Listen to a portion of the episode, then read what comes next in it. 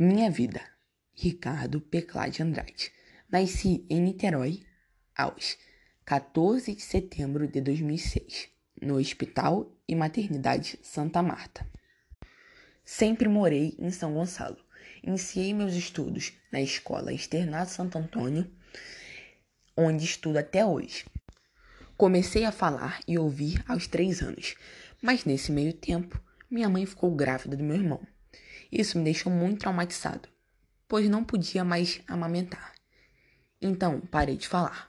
Por um bom e longo tempo, não dizia uma palavra, deixando meus pais muito preocupados. Então me colocaram na fonoaudióloga. Isso me ajudou bastante. Aos cinco anos, voltei a falar e trazendo a alegria de meus pais.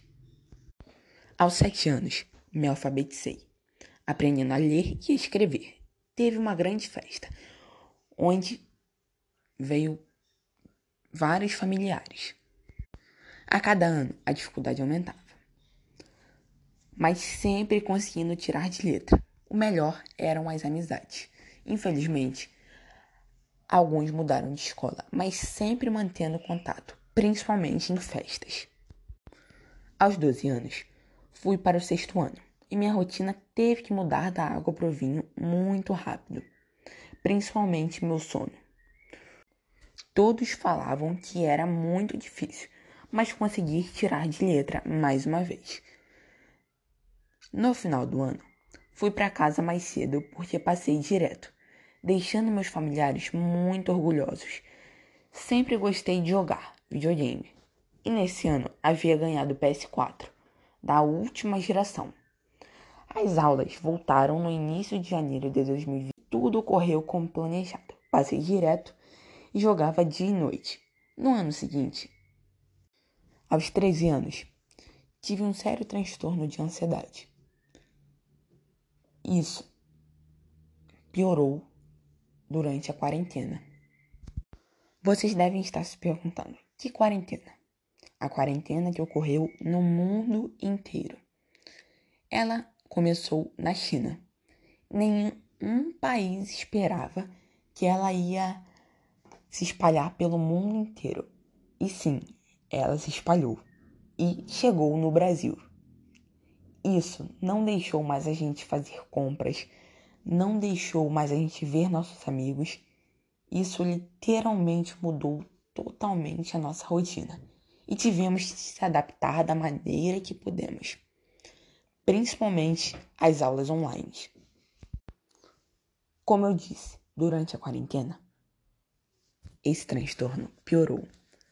Afetou diretamente o meu sono, afetou o meu dia a dia, afetou o meu eu. Isso me deixou muito traumatizada. Principalmente não ver as pessoas que eu mais gostava e sabendo que o mundo estava repleto de um vírus que a gente nem podia ver. Cada vez isso piorava e piorava. E meu transtorno também. Então, minha mãe, ela resolveu pedir ajuda. Ela, ela entrou em contato com uma psicóloga muito confiável que me ajuda até hoje e o psiquiatra, que também me ajuda até hoje. Me trouxe uma luz no fim do túnel porque estava sendo muito difícil superar tudo isso sozinho. Sempre fiz minhas consultas com minha psicóloga às terças e todo mês entrava em contato com meu doutor para regular o meu remédio para dormir. Como eu disse, a ansiedade afetou muito o meu sono. Então, a melhor forma foi entrar com o remédio, o que me ajuda bastante. Mas o pior de tudo foi que ela afetou muito minha rotina, principalmente em fazer os meus deveres. Não me conformava em não poder fazer meus deveres, porque sempre fui um aluno de, mesmo em cima da hora, eu sempre fazia os meus deveres.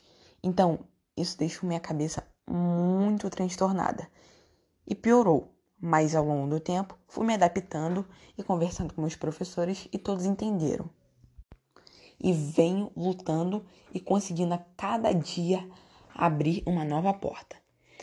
Consigo fazer meus deveres, ainda tenho algumas pendências, mas sempre abrindo novas portas. Isso me deixa muito feliz. O que eu mais quero é que essa quarentena acabe e eu consiga ajudar novas pessoas.